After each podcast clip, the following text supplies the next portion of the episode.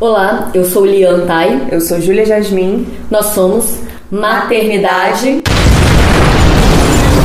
de Guerrilha!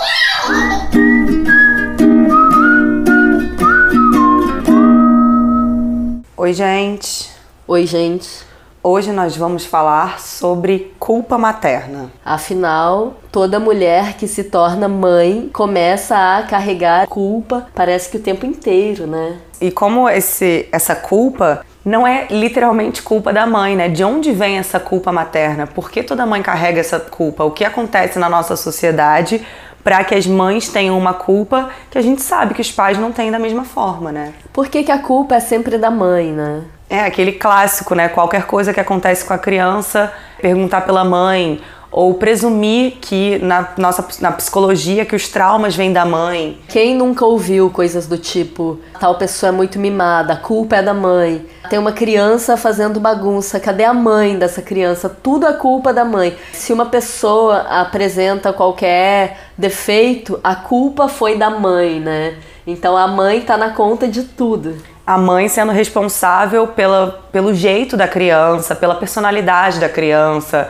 pelo por tudo que acontece na vida da criança, né? E assim, a pergunta é, cadê o pai também, né? É, inclusive por a criança ser criança, né? Porque birra é uma coisa que vai acontecer, choro é uma coisa que vai acontecer, brincadeira é uma coisa que criança tem, tem que fazer, tem que brincar. Só que quando criança se comporta como criança, além de tudo, a culpa é da mãe que não tá cuidando. É, e esse desrespeito pelas fases da infância que tem muitas características que não são muito bem aceitas na nossa sociedade, como o grito, o barulho, correr pelo restaurante. E nós, como mães, né, que militamos pela, em defesa da, da infância, somos também culpadas o tempo todo por nossas filhas não serem disciplinadas. Então, assim, parece que não tem, não tem para onde correr. Se você limita demais a, cri, a criança, você está traumatizando ela, como a gente sabe, né? E se você permite ela ser criança, você é culpada por não, não discipliná-la. Então, a culpa cerca a maternidade por todos os lados, de certa forma. E principalmente por dentro, né? Porque para além de apontarem a mãe como culpada, a gente carrega culpa o tempo inteiro. Eu acho que culpa é uma coisa que mulheres, né, carregam mais do que os homens na nossa sociedade e ao mesmo tempo que vira mãe, então a gente tem culpa o tempo inteiro. Eu lembro que quando a Paz era pequenininha, por exemplo, tinha fase em que ela não não gostava de ficar com o pai. Então eu tinha que ficar com ela o tempo todo. E aí para eu, por exemplo, escovar os dentes, se eu deixasse no colo do pai para eu escovar os dentes e ela ficava chorando, aquilo me dava uma culpa terrível. Era como se eu tivesse abandonando a minha filha, sendo que, poxa, é um mínimo de direito eu tomar um banho ou escovar os meus próprios dentes. Mas qualquer coisa que eu deixava assim, eu deixava de fazer e deixava de estar com ela 100% do tempo, eu lembro que vinha com uma culpa. Como uma mãe que sempre militou pela divisão de tarefas, parece meio contraditório, né? Ué, mas você milita pelo direito da mãe de dividir esse trabalho de cuidado, então como que você sente culpa quando o trabalho é dividido. E essa culpa eu carreguei durante muito tempo. É, para eu fazer um trabalho, para eu fazer qualquer coisa e deixar a minha filha com o pai, eu lembro que assim que eu acabava de fazer o que eu precisava fazer urgente, eu corria como se não fosse um direito meu de deixar o pai cuidando da criança. Mas assim, ah, ela vai ficar chateada, ela precisa de mim. Ou como se aquilo não fosse função dele. Imagina, eu falando o tempo inteiro. É função do pai, é trabalho do pai. Como é da mãe, é trabalho do pai. Mas quando o pai fazia esse trabalho, lá no fundo eu carregava essa culpa.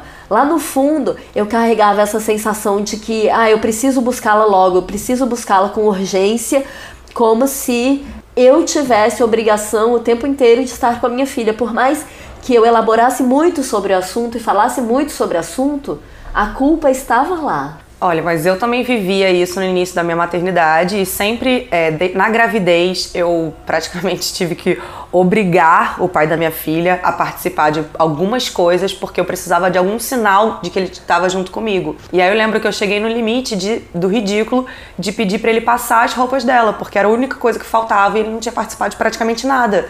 E eu queria sentir que ele estava junto comigo. Eu queria sentir um mínimo de divisão de tarefas, porque tudo quem agendava as consultas era eu, ele ia quando ele podia, quando não podia.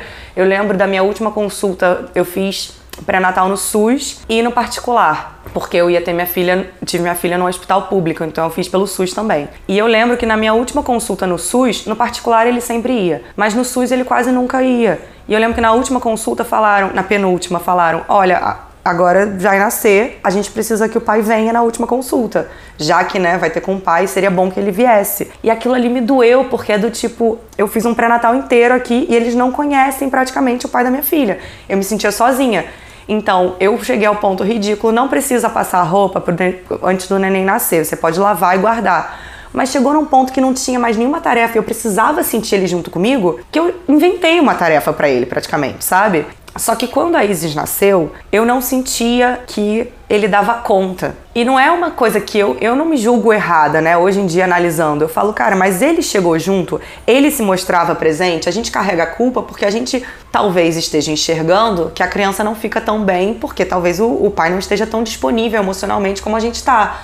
Talvez o pai não esteja tão atento a pequenos detalhes, talvez o pai não tenha lido, não tenha se atentado tanto a como cuidar de uma criança como a gente está envolvida. E é claro que você carrega uma culpa porque você sabe que ela não tá tão bem. Então, assim, até essa culpa da, da mãe que deixa com o pai eu fui desmistificando porque eu precisava entender por que, que eu não deixava a Isis com o pai dela até mais ou menos uns dois anos, ela praticamente não ficava com ele. Depois que ela fez dois anos, que eu vi que ela ficava bem, que ele também estava mais disponível emocionalmente, que ele conseguia atender ela por completo, assim, ela ficava realmente bem e feliz de estar com o pai, eu comecei a deixar ela com muito mais leveza. Inclusive, assim, ele tem outros dois filhos, eu comecei a deixar ele com três crianças sozinho. E aí eu falei assim: ah, então é isso, né? Eu não conseguia. Eu, eu carreguei a culpa de não deixar com o pai aquela brincadeira, né? A mãe que não deixa o pai cuidar do próprio filho. Mas depois eu entendi que eu não deixava porque de fato ela não ficava bem. Porque de fato talvez ele não tivesse envolvido emocionalmente o suficiente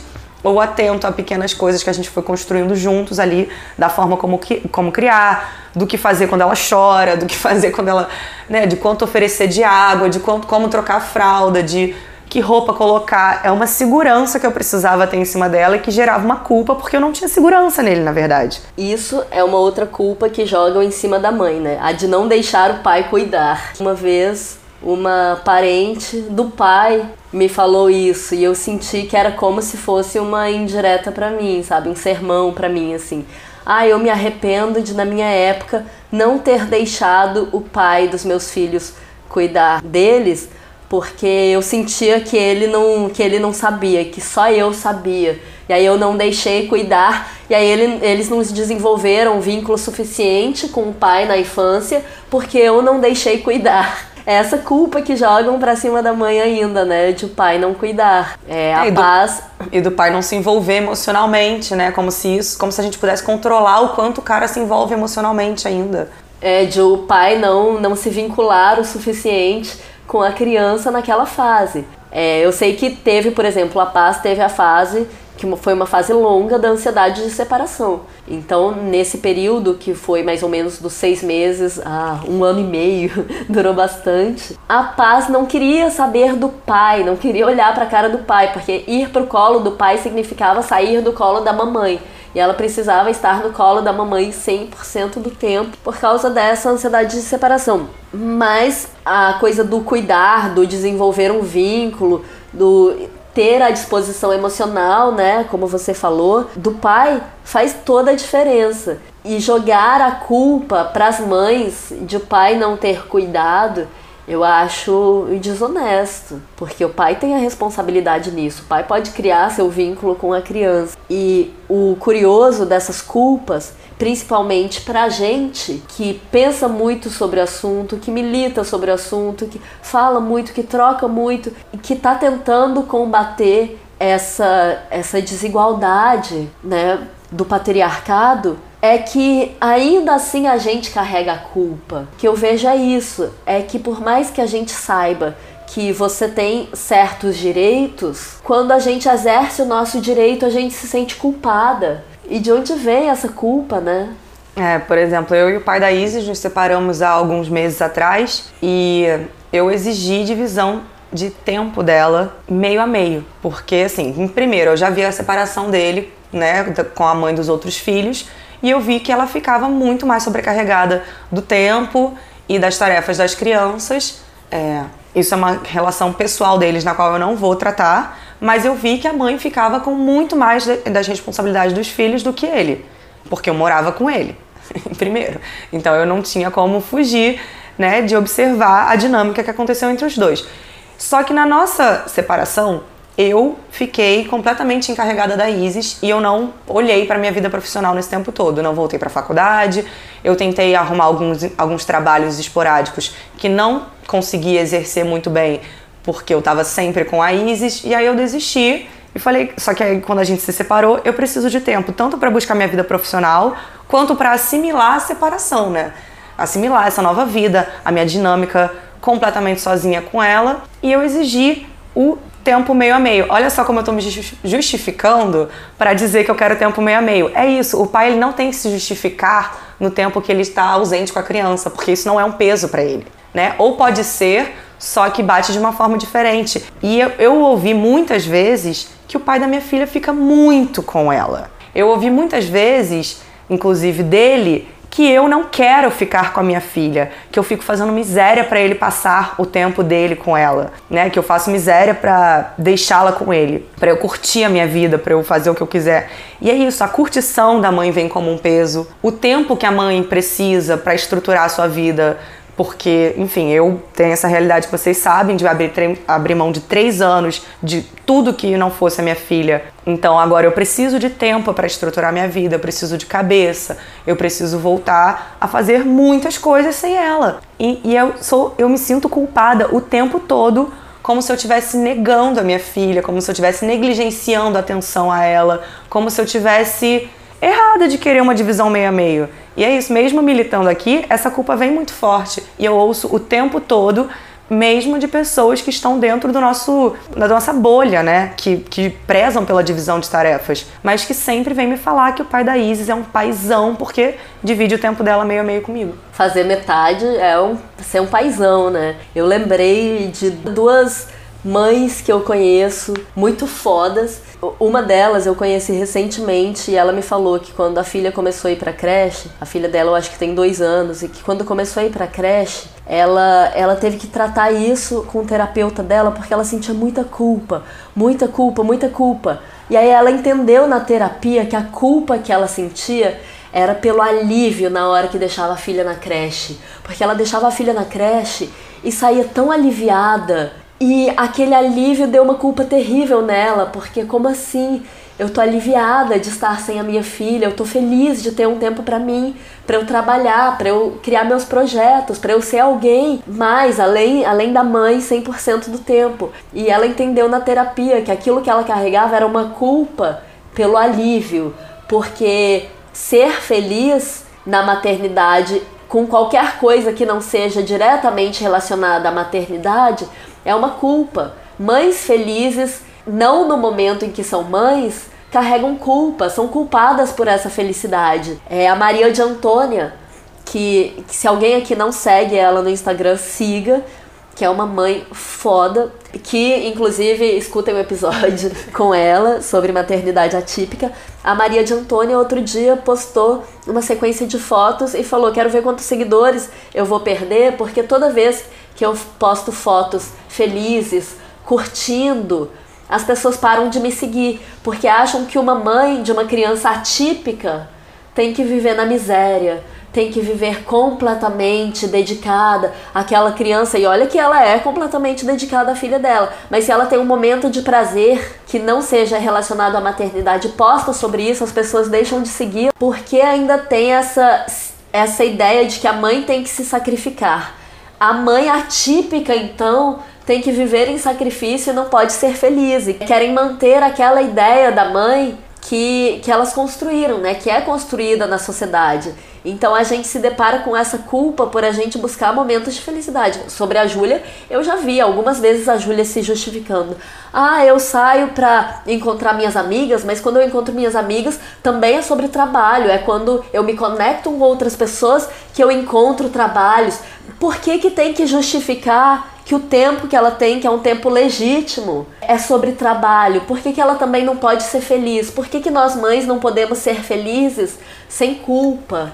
E a gente entra nesse momento, né, que é das nossas filhas maiores, quando a gente começou a ter vida. Eu não tinha uma vida minha até os dois anos da paz. Depois que ela fez dois anos, eu comecei a ter vida. Eu comecei a ter tesão de viver, inclusive. Eu comecei a ter tesão de encontrar outras pessoas, de ter outros círculos sociais, de pensar, de realizar projetos meus de trabalho. Comecei a ter tesão por isso, porque todo o meu tesão durante muito tempo foi direcionado para paz. Toda a minha energia vital foi direcionada para paz. E aí, quando passou o momento em que ela demandava tudo de mim, porque teve um momento em que ela demandava tudo de mim. Teve um momento em que começou a ser mais possível para mim dividir. Ela começou a aceitar melhor o pai. Depois dos três anos, então entrou na escola e a gente começa a ter vida.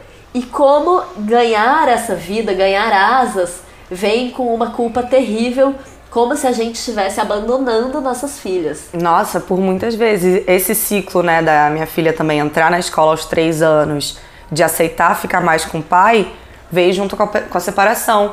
E por muitas vezes eu chorei por achar que eu estava abandonando, por não querer perder aquela forma de maternar que eu tinha construído até hoje, que eu militei tanto, né?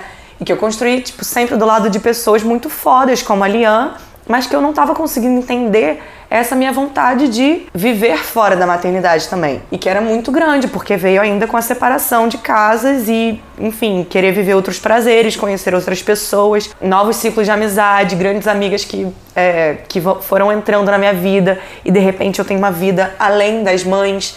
Porque até os dois anos eu só falava com mães. Eu não conseguia nem conversar direito com pessoas que não fossem mães, porque os meus assuntos todos giravam em torno disso. E eu gostei muito, eu sou muito feliz por ter conseguido mergulhar profundamente e criar minha filha da forma como eu quis. Só que de repente, quando eu me senti a necessidade de primeiro encontrar pessoas que não eram nem mães nem pai, e isso é engraçado porque eu fui procurar assim, eu de repente pela primeira vez abri, me abri para o mundo de pessoas que não têm filhos, porque eu queria falar sobre outros assuntos, eu queria ouvir as outras pessoas, eu queria entender como é que o mundo funcionava além da maternidade, porque para mim o meu mundo se reduziu àquilo.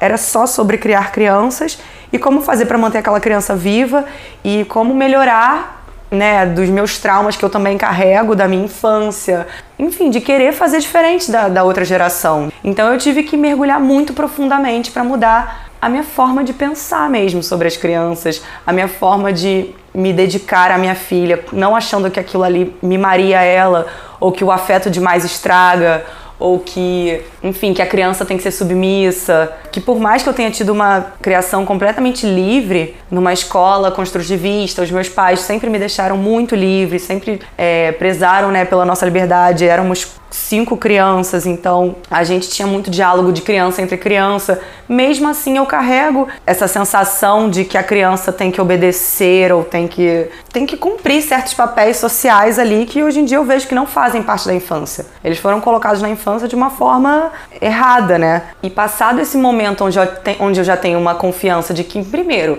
a Izzy já começava a falar já começava a se comportar de uma forma que eu falava, cara, tá dando certo essa criação. Você já vê a coisa andando, você já vê é, ela tendo uma inteligência emocional de falar eu estou triste, é, que era lindo, né, de ver. Então, você vê que o, o caminho já começou a dar certo, alguma sensação de que tá dando certo. Em segundo, o pai dela se envolveu muito mais emocionalmente depois dos dois anos dela. Então eu, eu tinha com quem deixá-la com segurança para poder me aventurar em outros, em outros lugares, né? Poder conhecer outras pessoas, poder viver outras coisas e poder olhar para mim. E sempre veio com muita culpa do tipo, ah, eu não ando mais com as mães Será que eu vou me tornar uma mãe que negligencia o próprio filho? Será que aquelas ideias de que a mãe tem que libertar um pouco a criança para ela aprender a lidar com o mundo vai, não sei, vai me tomar e eu vou virar essa mãe? Eu tinha muito medo de perder a minha forma de maternar que eu tinha construído até ali. E é isso, né? Tipo, por que, que a gente carrega tanta culpa por qualquer coisa que a gente vai fazer fora da maternidade, como se aquilo ali fosse estragar a mãe que a gente se tornou até hoje também. Tem uma frase que eu escuto muito de mães, que é esse tal de eu sou uma péssima mãe. Que as pessoas falam, né? As mães falam ah, minha filha se machuca ou minha filha faz uma coisa e eu penso, nossa, eu sou uma péssima mãe. Essa desconfiança, esse risco de ser uma má mãe, a figura da má mãe tá presente o tempo todo. Mães parece que tem que ser de perfeitas para cima, abaixo disso as torna más mães. Então as mães estão o tempo todo assim, nossa, eu sou uma péssima mãe porque eu fiz tal coisa errada ou porque minha filha se machucou, coisas do tipo, porque eu não previ certa situação. A mãe tá o tempo todo sob essa suspeita de ser má, má mãe. E também é claro, né, se tudo que acontece com a criança é culpa da mãe, como que ela não vai ter essa suspeita? Eu, apesar dessa culpa toda que carrego, eu gosto de falar e de reconhecer, cara, eu sou uma mãe foda. Eu tenho muito orgulho da mãe que eu sou. Olha tudo que eu tô fazendo, olha todos, todos os ciclos de violência que eu tô quebrando. Que foda isso. Quando eu vejo como minha filha se comunica, eu falo, nossa, que foda, que massa que diferente ela é do que eu fui na infância. Sabe, ah, tem personalidade, tem personalidade, mas o quanto tem de ela ter um espaço para desenvolver quem ela é, para ser quem ela é, de se sentir segura no mundo. Então, eu gosto muito de em contraposição a isso que a gente carrega, essa suspeita de ser sempre má mãe, de falar, porra, eu sou uma mãe foda pra caramba. E eu lembro da primeira vez que eu ouvi a Linha falando isso, eu falei, cara, que ousada, sabe? Eu lembro muito, que eu olhei pra cara dela, eu acho que a gente tava gravando, e ela falou, e eu sou uma mãe foda. E eu olhei e falei, como assim? é ousado a gente se assumir boas mães, né? A gente assumir que a gente tá fazendo o que a gente quer, que a gente gosta da forma como a gente tá fazendo as coisas e que as coisas estão dando certo. Ao nosso ver, porque o que quer dar certo, né? O que quer dar certo para mim, o que quer dar certo para ela. Mas assim, eu achei muito foda ela falar. Eu falei, cara, eu sou uma mãe foda. Eu falei, caraca, é isso. A gente tem que começar a falar também e nos posicionar sobre a nossa maternidade está dando certo. Eu tô, eu, eu confio no que eu tô fazendo. Eu não tô, eu não tô fazendo minha filha uma experiência como julgam o tempo todo. Ah, mas você vai fazer BLW, você vai usar fralda de pano, você vai, você não vai botar ela de castigo, você faz, tá fazendo uma experiência que vai dar errado. E eu falo, não, tá dando muito certo, sabe? É muito bom a gente bater no peito e claro, a gente tem apoio uma da outra, o que faz as coisas serem muito mais possíveis de ir contra um sistema quando você tem apoio. Quando a gente entende a culpa como esse dispositivo de controle, porque a culpa parece que ela é nossa, parece que ela é subjetiva, e ela é subjetiva, mas ela vem de fora. E não é à toa que mães sentem tanta culpa. A culpa é um mecanismo de controle interno. Então, assim, não precisam te prender, não precisam, né, das prisões, escolas, hospitais, porque você já está controlada por dentro. A culpa é esse mecanismo mecanismo. Então é porque esse mecanismo de controle está funcionando. Se a mãe está muito culpada, é porque o mecanismo de controle está funcionando muito. E aí você falou isso, né, dessa ousadia de falar, porra, eu sou uma mãe foda. E é uma coisa que eu falo muito, porque eu me acho uma mãe foda. Porque eu vejo quantos ciclos de violência eu quebrei. Eu tô lendo um livro atualmente que fala, né, como é ousado mulheres se elogiarem. E aí falava, né, é de uma, de uma psicóloga que ela diz, ah, quantas vezes pergunta para as mulheres, né? Quantas vezes você falou assim: "Nossa, eu tô horrível hoje. Nossa, eu tô péssima hoje. Nossa, eu tô Você fala coisas depreciativas sobre si. É muito normal. Quantas vezes você fala, nossa, hoje eu tô linda? Como é ousado isso de a mulher se elogiar, né? A mulher tem que ficar se botando para baixo, se depreciando. Na maternidade, em que eu acho que é a forma máxima de controle sobre a mulher, imagina isso, né? Nós, mães, reconhecendo o nosso valor, quebrar isso é uma forma de, não vou nem dizer assim, quebrar a culpa, Porque a gente sabe que por mais consciente que a gente seja, lá no fundo tem uma culpazinha. Mas a gente também sabe que trazendo isso à consciência e falando bastante, a culpa pode ir se dissolvendo, a culpa vai diminuindo. Outra coisa que não tem a ver diretamente com maternidade, por exemplo, mas outro dia eu tive uma reunião de trabalho e era online, era por Zoom, e a pessoa atrasou 10 minutos, uma coisa assim, não atrasou muito, mas atrasou. E num momento que a paz estava pulando em cima de mim, chamando atenção, chorando, e eu tava assim, filha, eu não posso porque agora eu tenho uma reunião de trabalho. Enfim, atrasaram, eram três pessoas. Entrou uma, falou, ai, desculpa o atraso. A outra falou, que isso? Imagina, não foi nada. E ficou um silêncio. Até alguém falar, a conexão tá boa? Ah, eu acho que voltou. Não era porque a conexão tava ruim, o silêncio é que estavam esperando eu falar, ah, tudo bem, não foi nada. E eu me dei conta disso, que eu não preciso falar que não foi nada quando foi. Para mim é um problema a pessoa atrasar 10 minutos, porque eu me, eu me organizo toda, que seja deixando minha filha chorando, falando agora eu não estou disponível porque eu tenho um horário para cumprir. Então eu espero que respeitem o meu tempo da mesma maneira. Mas a gente, nós mulheres, temos que ser agradáveis. E a coisa de ser agradável, olha quanta culpa isso pode carregar, né? De as coisas não saírem conforme o esperado ou conforme o previsto e você ainda carregar a culpa por ser desagradável. Por não bancar aquela leveza, né? Eu ouvi muito no início da minha maternidade que eu não era leve e pelas minhas melhores amigas. Falaram que era difícil estar perto de mim porque eu não era leve. Mas como ser leve num momento onde eu tava completamente me sentindo abandonada pelo pai da Isis e depois pelas minhas amigas, que ainda julgavam porque eu não era leve. Eu falava, cara, vocês não estão entendendo. É tiro porrada de bomba o dia inteiro pra cima de mim. E eu sentindo que eu não posso contar com ninguém. Ele trabalhava durante muitos períodos, tinha dois filhos e, não sei, resolveu estudar para passar num concurso. Não tô falando que não é legítimo ele não querer passar num concurso, mas assim, num momento onde eu não conseguia nem respirar, nem tomar banho, nem fazer nada. E assim, inventou de estudar naquele momento? Não sei, não sei se é. Não vou julgar o que, que tá certo e o que tá errado, mas eu fiquei completamente sozinha, sabe? Eu fiquei completamente sozinha. Eu era responsável por todo, por 24 horas da minha filha. Tanto que eu falo, ele começou a entender o que era dormir com ela depois que ela fez dois anos, sabe? E nos dois primeiros anos. E é isso, mesmo assim, mesmo tendo bancado dois anos, eu ainda sou culpada pelos momentos que eu peço para ele ficar com ela até hoje. Porque ele diz que, eu, que ele, ele diz que eu abandonei ela. Ele por vezes já me falou, né? claro, em momentos que a gente estava discutindo e tal. Não vou falar que ele seja essa pessoa que fala isso, mas já me soltou várias que eu abandonei minha filha, que eu me tornei uma mãe responsável, que estava preocupado porque eu estava sendo uma mamãe. E eu falei, eu sendo uma mamãe? Não, essa pra cima de mim você não vai ter que botar. Só que é isso, é claro, eu trabalhei muito na terapia as culpas que ele joga em cima de mim. E você ouviu que você tinha que ser mulher para ajudar o seu marido a crescer. Né? Ah, sim, ouvi de terceiros que eu não estava sendo mulher o suficiente para ajudar ele a ganhar um emprego melhor porque ele tinha uma nova filha. Então, assim, ainda a culpa é minha se ele passar ou não num concurso, sabe? Tá de brincadeira, é isso. Tudo é jogado em cima da mãe. Gente, a culpa é da madrasta, né? A culpa que jogaram para cima de você por o pai não ser presente o suficiente na vida dos outros filhos, né? Sim, foi falado publicamente recentemente que eu conduzia o pai a não pegar os filhos.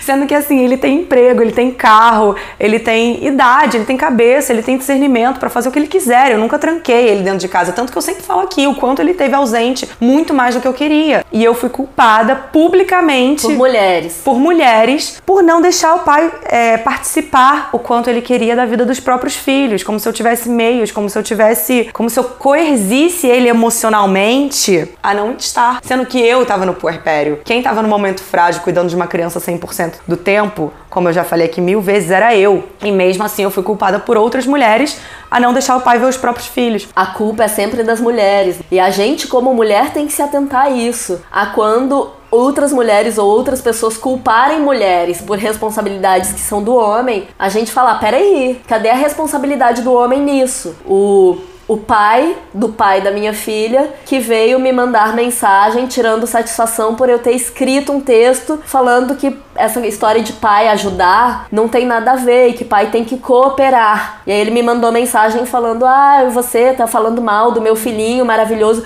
E eu fiquei assim: "Por que que nunca isso na época em que eu descobri que o pai da minha filha estava me traindo, né? Que a gente tava, que a gente tava no processo de separação, puta da vida, o pai dele sem saber de nada, por que, que nunca perguntou, filho, você está cumprindo sua responsabilidade? E eu não estou falando é, esse processo de separação, traição, não é só sobre o amor romântico, é sobre deixar uma mulher sozinha no momento maior de responsabilidade dela, né? De uma responsabilidade que deveria ser de todos, né? Que é de estar tá completamente abandonada cuidando de uma criança sozinha. Então, assim, nesse momento, por que, que o pai nunca falou, filho, você tá cumprindo a sua responsabilidade, você tá sendo presente e foi tirar satisfação comigo. Por que, que a culpa é da mulher? Por que, que se joga isso para as mulheres? E nós mulheres temos que nos atentar a isso, a gente não pode reproduzir isso, né? Eu lembrei aqui de outra culpa que eu carregava, que foi na época da amamentação, que a Paz teve uma fase de aquela fase de cólicas. E que é uma fase de cólicas que não tem nada comprovado cientificamente. O corpo da criança tá imaturo, vem imaturo,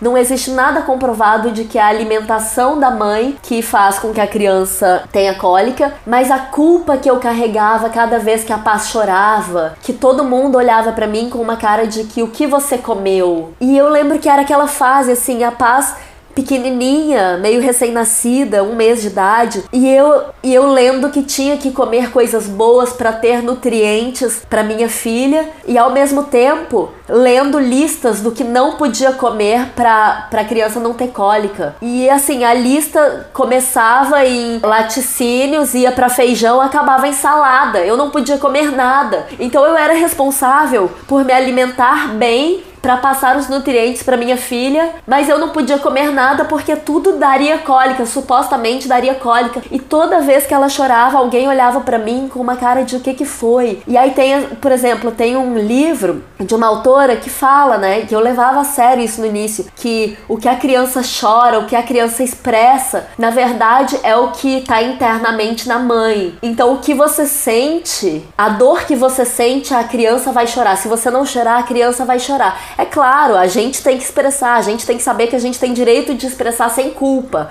porque a gente ainda carrega a culpa de na gravidez estar mal e passar para criança. A minha gravidez foi a fase mais horrível da minha vida. Na minha gravidez eu tava tentando ter força para sobreviver, para estar viva. E ainda carregando essa ideia de que a mãe tem que estar feliz, senão a criança sente e a criança leva. Olha que forma de controle absurda, né? Do, sobre as emoções da mãe que tá grávida, num momento extremamente sensível que cada um vive, vive de uma forma, né? Exato. E começa na gravidez e depois se, se tem essa ideia de que o que você sente, imagina a criança nasceu, o que você sente, a criança vai demonstrar, a criança tá chorando, a criança tá mal, a criança tá com qualquer coisa. E a culpa é da mãe que tá carregando aquilo, porque nós estamos, né, ligadas à criança. Então tudo começa na mãe, tudo que a mãe sente é culpa dela. E quantas mães eu conheço que falam: "Ah, eu me sentia mal, mas não podia chorar na frente da minha filha para ela não ver que eu tava mal". E isso foi uma coisa que eu trabalhei assim, eu posso chorar na frente da minha filha para ela saber que é permitido expressar os sentimentos e que é permitido sentir. Mas alguém precisa falar para as mulheres que é permitido sentir, porque se tudo que você sente tem consequências, para seus filhos. Então, olha quanta culpa colocaram na gente. Não, né? e que forma de controle sobre o emocional. A gente está falando que as nossas filhas foram criadas, né, com uma liberdade emocional que é invejável. Eu lembro das duas com dois, com dois anos, uma falando para outra: Você tá triste? Isso eu tava, eu acho que na Praça Paris com o pai da paz e a gente começou a chorar porque a gente falou, elas têm mais inteligência emocional do que a gente. Você tá triste? Tá doendo? Acho que alguma tinha se machucado, era uma coisa boba, assim. E eu lembro que naquele momento me caiu uma realidade de tipo, olha que inteligência emocional invejável, sabe? Que a gente conseguiu por estar presente em 24 horas dos dias das nossas filhas, né? Porque a gente não mandou elas pra escola antes de 3 anos, que é um privilégio enorme na nossa sociedade, poder estar 24 horas por dia com as filhas até os 3 anos de idade. Mas falando da culpa. Eu lembro uma vez que eu tava, eu tava na casa da minha mãe, eu passei quase o primeiro mês inteiro na casa da minha mãe, porque precisava, né, de algum apoio. Minha mãe não mora no Rio. E aí tinha esse controle sobre tudo que eu comia para não dar cólica na minha filha. E uma vez eu fui comer doce de leite. Aí eu comi uma colher, aí eu comi uma segunda colher, e aí eu fui comer a terceira e o pai da minha filha olhou para mim e falou assim: Você tem certeza? Cara, eu fiz um berreiro, eu comecei a chorar. Eu não aguento mais me controlando, porque eu tenho direito de comer, tá muito difícil. E é isso, ele tava lá, mas ele tava estudando. A minha mãe também, né, depois de ter tido cinco filhos, não se envolveu instantaneamente na minha relação com a minha filha, então isso também mexeu muito comigo, porque a gente tem aquele ideal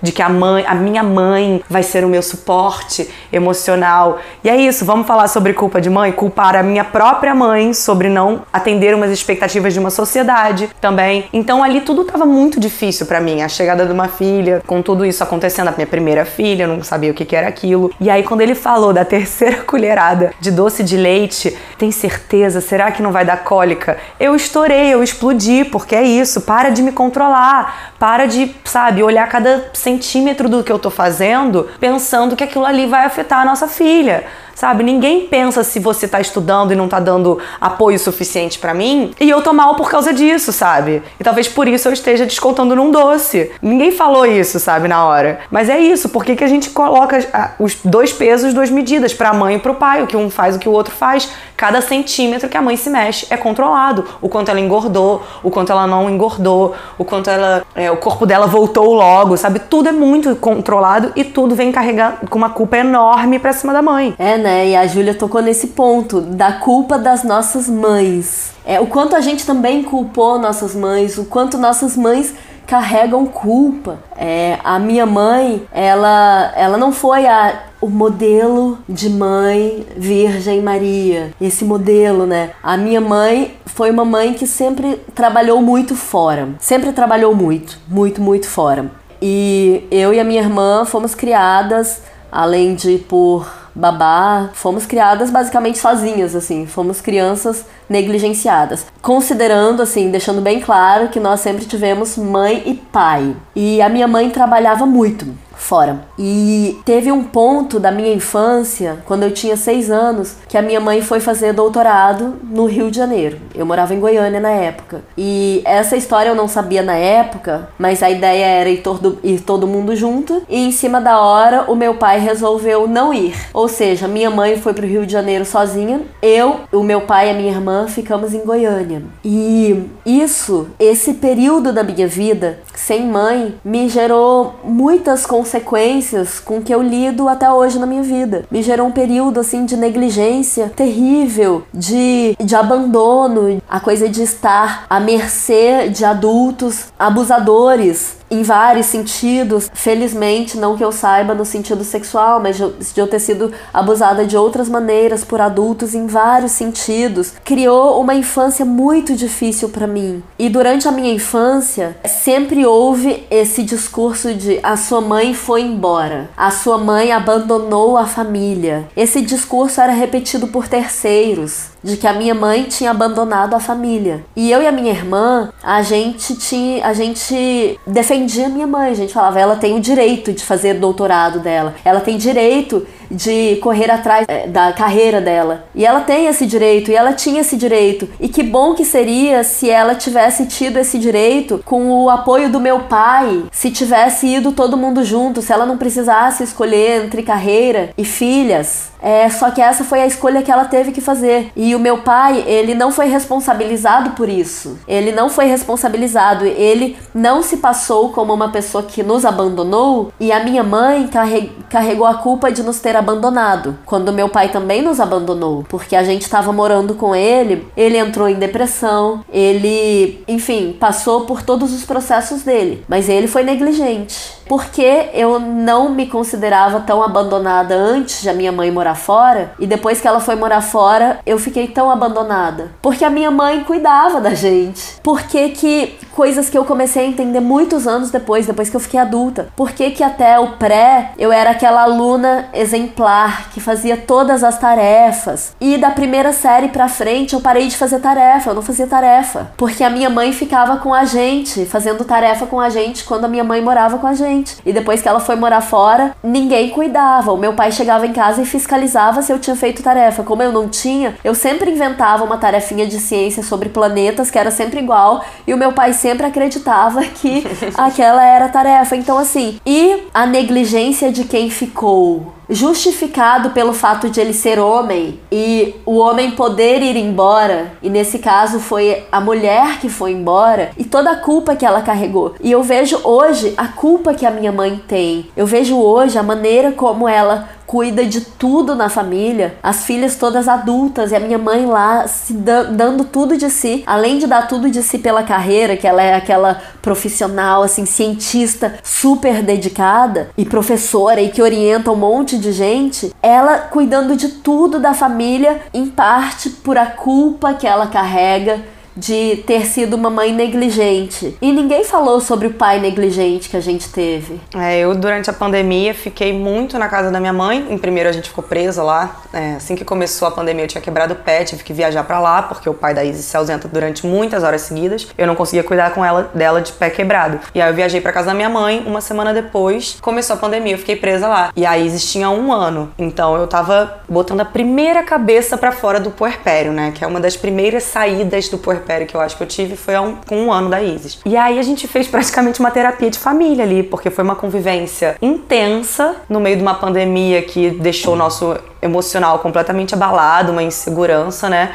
Mas eu tive a oportunidade de, de estar perto da minha mãe e por muitas vezes eu culpava ela do tipo, eu não preciso ser uma mãe igual a você. E que isso tem algo de muito é, revolucionário na maternidade. A gente de fato não precisa reproduzir o que a gente julga que não, não foi legal pra gente, né, da nossa criação. Mas por outro lado, tinha um julgamento muito grande, porque eu queria que ela fosse aquela avó que ia me dar um suporte que eu não tinha do pai naquele momento e que, enfim, eu esperava dela uma postura que é colocada pela sociedade, né? Tipo, ela é minha mãe, ela tem que me apoiar. Enquanto do meu pai, que morava 300 metros acima, eu não cobrava a mesma coisa. Ele podia não saber como tratar a minha filha. Ele podia não ficar com ela para eu tomar banho. Mas da minha mãe eu cobrava de uma forma completamente diferente. E aí meus irmãos, em certo ponto da pandemia, fizeram isolamento e vieram também. E a gente chegou no consenso de que todo mundo achava que a minha mãe tinha trabalhado numa escola para dar escola pra gente, mas que não era o lugar que ela gostaria de ter trabalhado. Então assim, a gente tinha culpa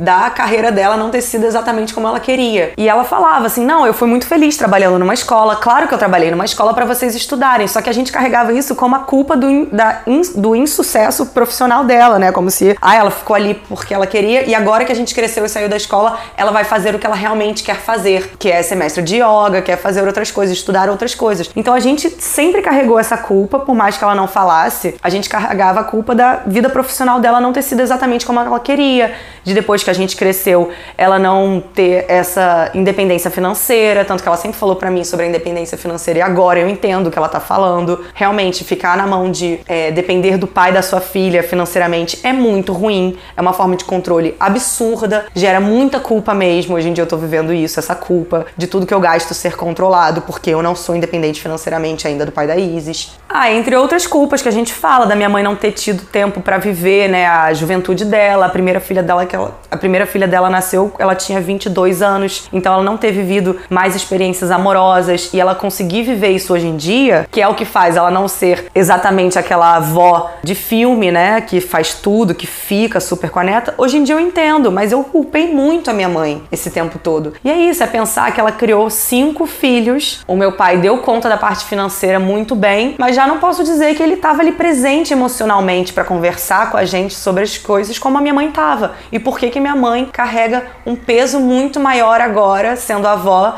do que meu pai, sabe? É a gente olhar também para isso e por que, que a gente culpa tanto as mulheres, mesmo quando são avós, sabe? Que falam, ah, ser avó é lindo, minha mãe demorou para se envolver, mas minha mãe tem direito de demorar para se envolver, sabe? E é, e é isso, não faltou nada para minha filha, na verdade. E minha mãe mora com uma amiga que nunca teve filho e que sempre cuidou dos filhos do outro. Ela já foi casada com uma outra mulher e essa mulher tinha um filho pequeno e ela criou esse filho junto, mas ela nunca foi mãe, né? É completamente diferente. E essa outra mulher é, fez um papel de vó super presente ali para mim, porque ela tinha essa disponibilidade, ela não teve que abrir mão tanto da própria vida quanto a minha mãe, né? Por outro lado, é isso, a gente fala que a maternidade influencia diretamente na carreira e influencia mesmo, porque a gente vive numa sociedade onde ser mãe não é compatível praticamente com ter uma carreira profissional que você queira, né? Você chega um pouco menos longe quando você tem filhos. E a gente sabe que isso não é culpa dos filhos, é culpa da forma como a sociedade olha para as mães. Das oportunidades que aparecem, é, de você escolher ser presente na vida do seu filho ou ter uma carreira na qual você vai, por exemplo, com a mãe da Lian, vai pro Rio de Janeiro, vai morar em outra cidade, vai abrir mão de alguns anos na vida do seu filho, que é mais uma culpa que a gente carrega, ter que escolher entre o filho e a carreira. É isso, né? A conta não fecha e alguma culpa a gente acaba carregando. Lembrando que a culpa é um dispositivo de controle, porque essa conta não é nossa, né? Não, não existe não existe possibilidade de você se dedicar a uma carreira como o mercado de trabalho exige e cuidar de uma criança da forma como uma criança exige, que é 100%. Então assim, cadê cadê a rede para isso? Cadê a sociedade para isso? Só que a culpa acaba sendo da mãe, porque se a mãe tem a culpa, o dispositivo de controle que diz o papel da mãe é ser a pessoa que está o tempo todo presente, está funcionando. O dispositivo está funcionando muito bem, porque a nossa sociedade está cheia de mães que se botam um pezinho para fora da maternidade se sentem culpadas. Ou seja, tá funcionando essa forma social em que as mães são as responsáveis por cuidar das crianças. As mães nasceram para isso, o papel delas é esse. Elas não vão sair fora sem culpa, porque o dispositivo de controle tá lá. E coloca uma mãe contra outra, porque a mãe que gostaria talvez de ter se dedicado mais à maternidade, mas que por algum motivo teve que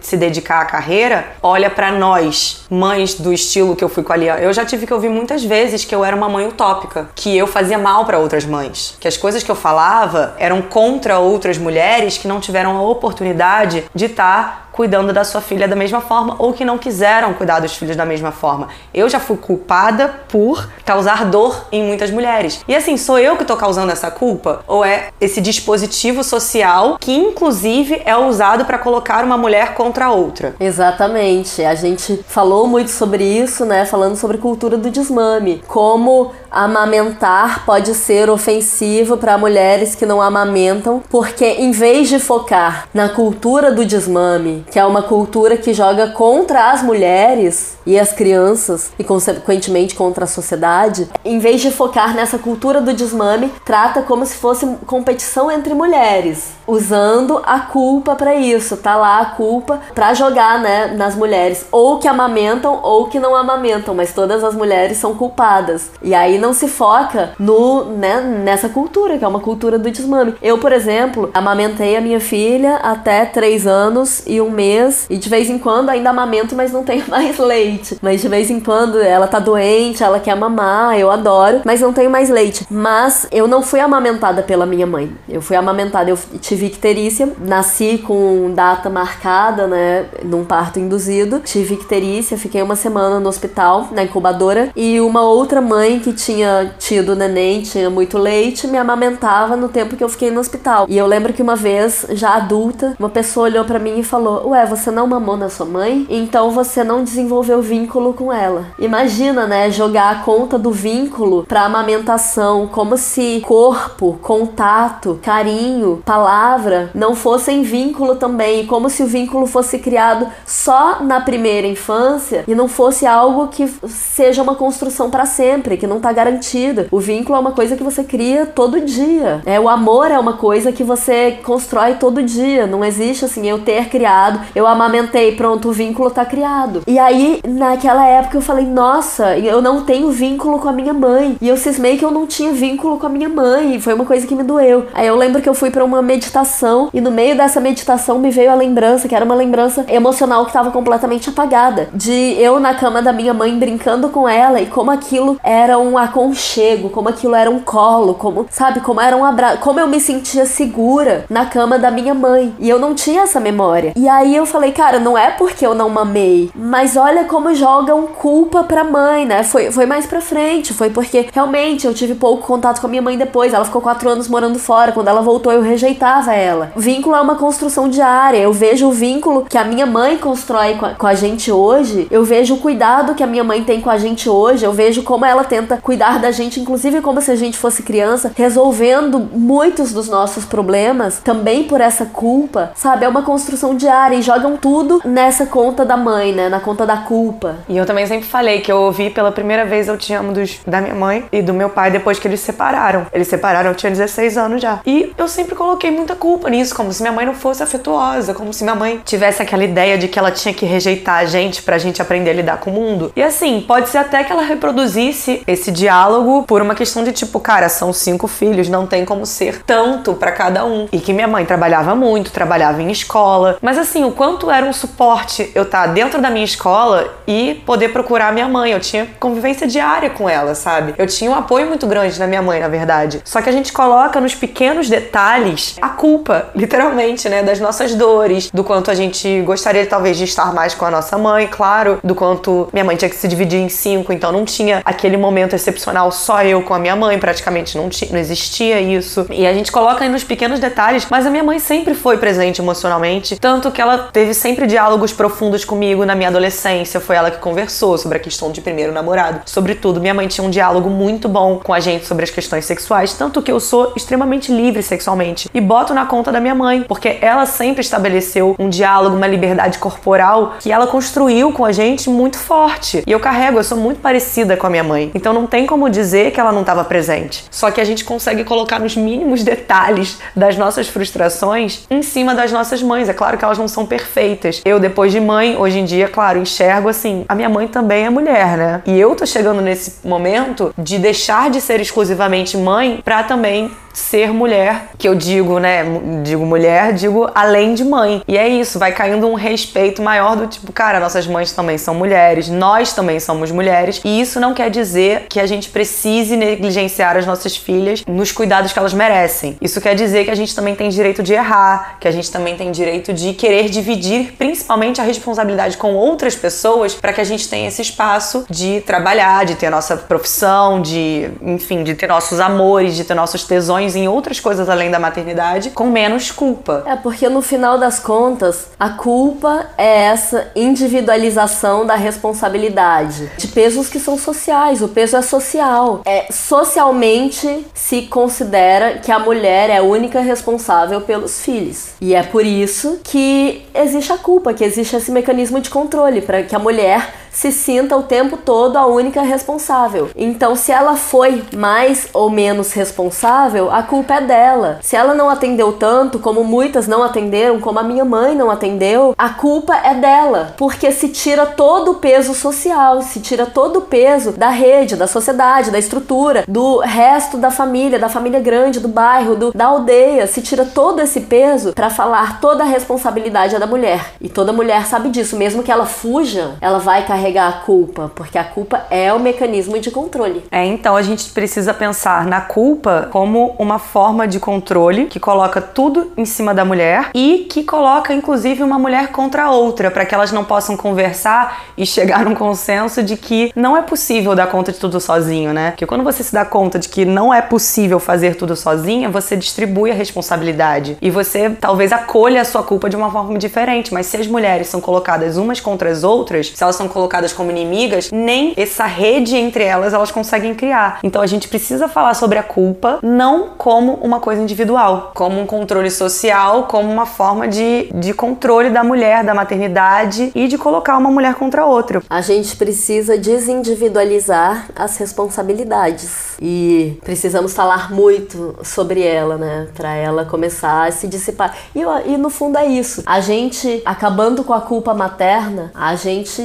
acaba com esse sistema. Não existe patriarcado, capitalismo sem culpa materna, sem mulheres sendo culpadas de tudo. Então vamos falar bastante sobre isso para ver se a gente chega lá, gente. É isso, gente. Obrigada por terem ouvido a gente aqui. Troquem com a gente, queremos ouvir também sobre as experiências de vocês, sobre como vocês lidam. Vamos tentar falar sobre a culpa para tentar mandar ela embora. Vamos nos unir, gente. Um beijo, gente. Se quiser nos apoiar, nós temos um Pix, que é o e-mail mdeguerrilha.gmail.com. Obrigada, gente. Até a próxima. Mentalidade de guerrilha.